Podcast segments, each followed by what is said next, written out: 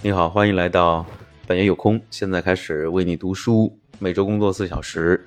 我们上一期啊介绍了 Sarah 的例子，那么我们这一期呢介绍一个成功的例子啊。其实呢，这一切都可以通过正确的测试和计划来避免。那氨基酸先生这个打引号的，就是说，呃，他给自己做了一个品牌，个人品牌啊，就是他呢是艾德伯德。他不是 Sarah，他并没有首先先去贸然的投资，然后等待最好的结果。他有一家呢总部在这个旧金山的 MRI 的公司，生产二氧化氮的产品，就是一些这个健身爱好者们会要使用的这种，啊，我认为是一种补剂啊。在二零零二年到二零零五年，一直是位居美国的运动营养品的销售首位。尽管这个仿效者众多呢，但他还是。最畅销的这个产品啊，正是因为它聪明的产品测试、明智的市场定位和高明的销售手段，让它做到了这一切。其实早在生产之前啊，呃，他的这家公司呢，就会首先在男性健康杂志上做了四分之一页的广告啊，四分之一页其实也不是很多啊，看就看这个杂志的篇幅啊，这个杂志的影响力啊。那么提供产品的低价订购，一旦收到了啊，我注意它这是一种测试，对吧？一旦如果收到了大量的订单，那就证实呢产品有很大的需求量。那么二氧化氮的定价呢，就变成了非常惊人的七十九点九五美元啊，那比很高了，我觉得哈。作为市场上的一流的产品去面试，而且只通过全球最大的营养食品连锁店健健安喜的这个。啊，医药专卖店出售，其他的商店呢都没有经销的这个权利啊。那么把这种生意把它做绝啊，有什么好处呢？啊，其实是有这么几下几点的这个有利的理由的哈。首先呢，相互竞争的这个经销商越多，你的产品就会消失的越快，这是 Sarah 犯的一个错误啊。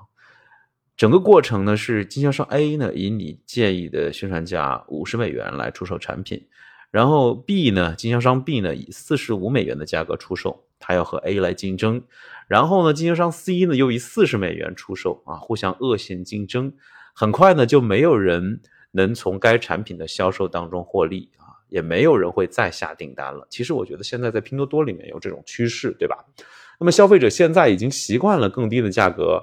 而且这是不可逆转的，这个产品的生命力呢，很快就终止了，你就不得不再次寻找一个新的产品。这也是这么多公司日复一日、月复一月不断制造新产品的原因。这是个令人头疼的问题哈。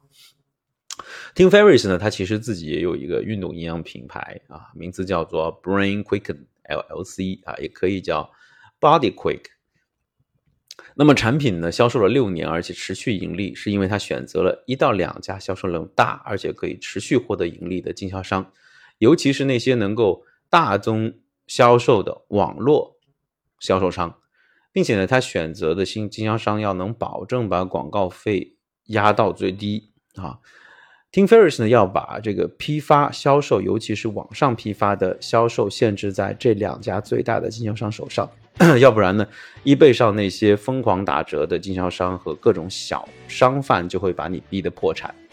其次呢，当独家销售对我非常有利的时候呢，我就考虑向某人提供独家的经销权。尽管大多数的制造商都避免这样做，当我给一家公司百分之一百的销售权利，我就在谈判中得到了最好的利润率。啊，留给产品零售价打折的余地就越少。同时呢，也获得了更好的存储的供货市场、更快的支付方式和其他优惠的待遇。在生产产品之前，先决定如何销售和配货，这非常的关键。因为中间涉及的中间商越多，为维护所有环节的盈利而付出的时间和金钱上的代价就越大。那这个艾德伯德先生呢，明很明显他知道这一点，而他的例子也证明了。做和大多数人所做相反的事情，能够降低风险、增加利润。在产品生产之前决定销售途径，只是其中的一个例子。当爱德不旅行，也不待在只有几个精英助理和两只澳大利亚牧羊犬的办公室的时候，他就开着兰博基尼跑车去加利福尼亚的海滩玩。这样的结果并不是偶然的，他创造的产品方法，还有那些标准新贵的做法，就是 New Rich 的做法，都能够是被效仿的。那么我们之后啊，会告诉你如何以最少的步骤来做到这些。也就是说呢，我们接下来会给大家扔出一些共性的干货啊。好了，今天就是这些，感谢你的收听，我们下次再见，拜拜。